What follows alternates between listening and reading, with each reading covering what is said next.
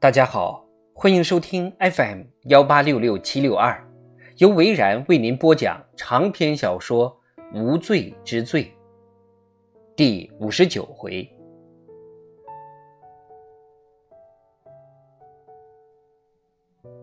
罗兰和李兹打开了地下室的大门，李兹心里嘀咕着：“这个小男孩真是个人精，怎么教育出来的呢？”为人处事这么老练，要知道大人见到我都很害怕呢。罗兰看出了他的心事，笑了笑：“你好，弗里曼先生。”他的身影映入眼帘，跟上次见面比，弗里曼好像苍老了一些，头发也白了不少。他穿着浅蓝色的毛衣跟卡其裤。罗兰警官，很高兴再次遇见你。我也是。你的朋友，弗里曼指着李兹说道：“哦，忘了介绍，这是联邦调查局赌城分局的主任亚当·李兹先生。”弗里曼一听到“赌城”两个字，很兴奋。赌城，欢迎欢迎，来，过来坐坐，看我能帮上什么忙。他用钥匙打开了一扇门，一进门，满眼都是跟脱衣舞有关的东西：墙上的照片、各种文件、框起来的胸罩跟内裤、羽毛围巾，还有扇子等。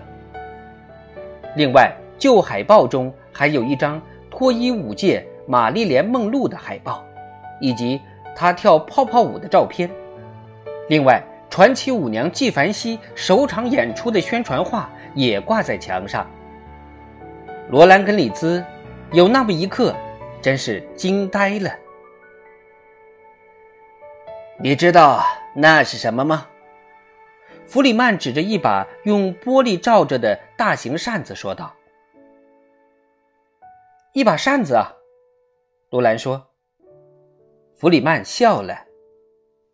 不能单纯称它为扇子。他想了想。就像不能说《独立宣言》是一张羊皮纸一样，这把扇子是了不起的沙利曼一九三三年在帕拉蒙夜总会表演时用的。弗里曼等着两人的惊呼，但是罗兰跟丽兹干脆都没有听过沙利曼这个名字。扇子舞的发明者。就是沙利曼，他还在一九三四年主演的电影中跳过。你们知道吗？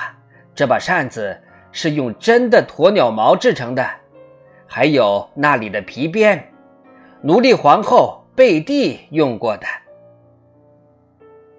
这个名字是谁起的？罗兰问道。弗里曼眉头一皱，显然很失望。于是，罗兰举起双手，一脸歉意。弗里曼叹了口气，走向了电脑。你们要问的问题跟赌城有关吗？没错。弗里曼坐在电脑前问道：“有名字吗？”凯西·波特。他停下了手里的动作。遭人谋杀的那个。对的。他已经死去很多年了，我知道。很多人都说凶手是克莱德·朗戈，弗里曼说道。他跟女朋友艾玛独具慧眼，把那家夜总会经营的很好，不同阶层的男人都会去光顾的。罗兰看了李兹一眼，他正摇着头，那种表情很难形容，不知是惊讶还是厌恶。弗里曼也看到了，当时还有很多关于克莱德的流言蜚语。什么？他们虐待那些女孩吗？这还用说？我的意思是，他们跟黑道勾结。不过这并没有什么稀奇，干这一行的都有点黑道背景。不过他们的做法慢慢让整个行业的艺术水准都降低了。真可惜，你明白我的意思吗？罗兰耸了耸肩膀。所谓黑道也有自己的游戏规则，但是他们连这一套都不理。这话怎么解释？你看过赌城的新广告吗？还没有呢。就是赌城事，赌城办。哦。你一说，我就有印象了。男性俱乐部将这句话发挥到了极致，从来不把赌城内部的事端向外泄露，基本都在内部消化了。难道他们泄露了什么秘密？比这个还糟糕。我是说，够了。李兹插嘴道。罗兰转向了李兹，朝他耸了耸肩膀。怎么了？听着，李兹看了看表，说：“这些都很有意思，但是我们时间紧迫。你有什么关于凯西的消息吗？”能问一个问题吗？弗里曼说道。“请说。”他去世很久了，这个案子有什么新进展吗？也许有，罗兰说道。弗里曼双手交叉，等着对方说下去。罗兰趁机问道：“你知道凯西可能是一个……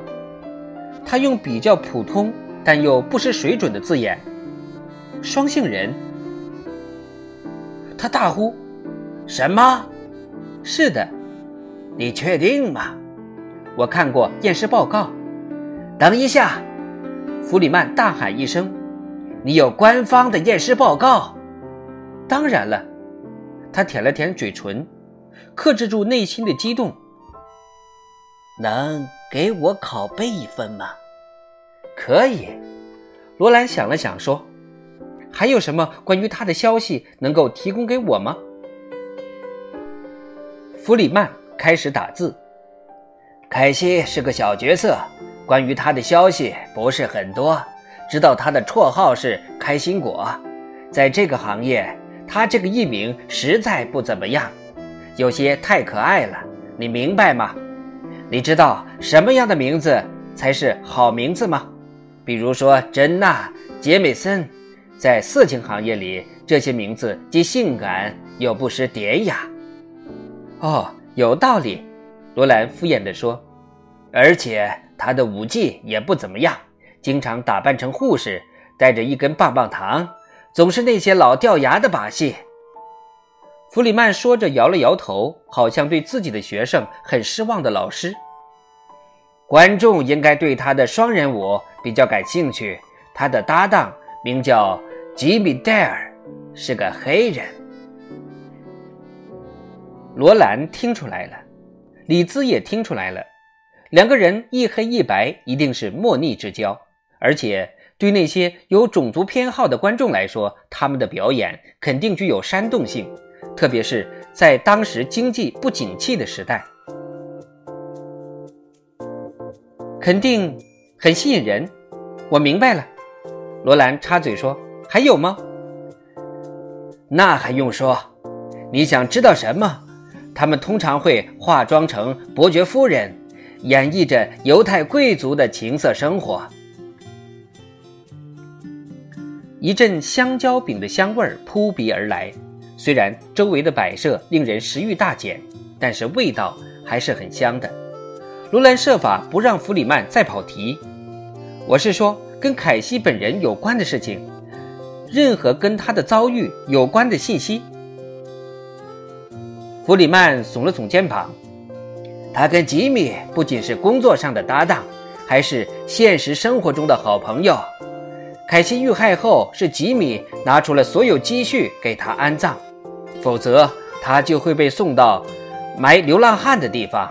每年他都会去扫墓，听起来还挺感人的吧？那些脱衣舞女不干这行了之后会去做什么呢？哈哈，你无法想象他们的一生有多么精彩刺激。那后来吉米去了哪里？还在这一行宝刀未老，不过年纪大了，最好的时光已经过了，事业也算跌到了低谷，但是还有一小撮人支持他，毕竟他的经验老道。听说他已经离开赌城了，现在在哪儿？听说是在雷诺市。还有吗？好像没了。弗里曼说道，接着指头一弹：“等一下，我还有个东西要给你们看看，我最得意的收藏。”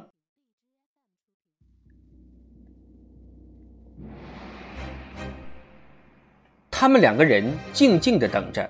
收藏室里有三个高高的档案柜，弗里曼在第二个抽屉中翻找着档案。凯西跟吉米的表演照相当少见，而且还是彩色的，真希望还能找到更多。他清了清喉咙，继续说：“罗兰警官，这样我可以拿到那份尸检报告了吧？你要那份东西有什么用啊？那对我的研究真是大有帮助啊！研究？罗兰真是有些惊讶。找到了。”弗里曼拿出一张照片，把它放到他们面前的桌子上。李兹看了看照片，点点头，转向了罗兰。只见他脸色苍白。“你怎么了？”李兹问道。弗里曼也觉得不对劲儿。罗兰警官，罗兰回过神来，心想：不能在这里泄露秘密，半个字也不能提。他盯着眼前的照片说道：“这真的就是凯西吗？”“没错。”“你确定吗？”“当然了，我看过他们的现场演出。”李兹很疑惑地看着罗兰，罗兰视而不见。凯西·波特，如果照片上的那个人是他，那么他就不是被害人。他不但没有死，反而活得好好的。跟她那坐过牢的丈夫一起住在新泽西州，因为凯西的新名字就是奥利维亚·亨特。